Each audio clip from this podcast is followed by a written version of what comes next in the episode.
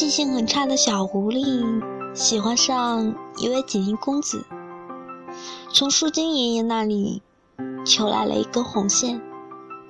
树精爷爷说：“这是被一对神仙眷侣祝福过的红线，只要紧紧地绑在双方的脚踝上，就会相恋，生生世世都不会分开。”某天。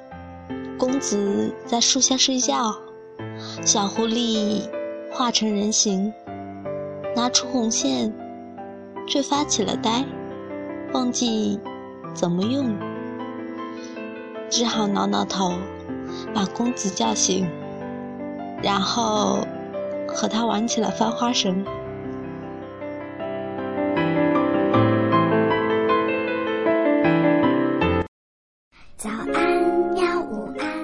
这里是荔枝 FM 五一七八八二，我是主播某猫。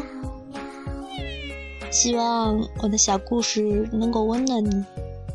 接下来送给大家一首非常可爱的歌，晚安，喵喜欢你的微笑和调皮的嘴角那午后的阳光穿过你的发梢想让全世。这一秒，看着你把世界。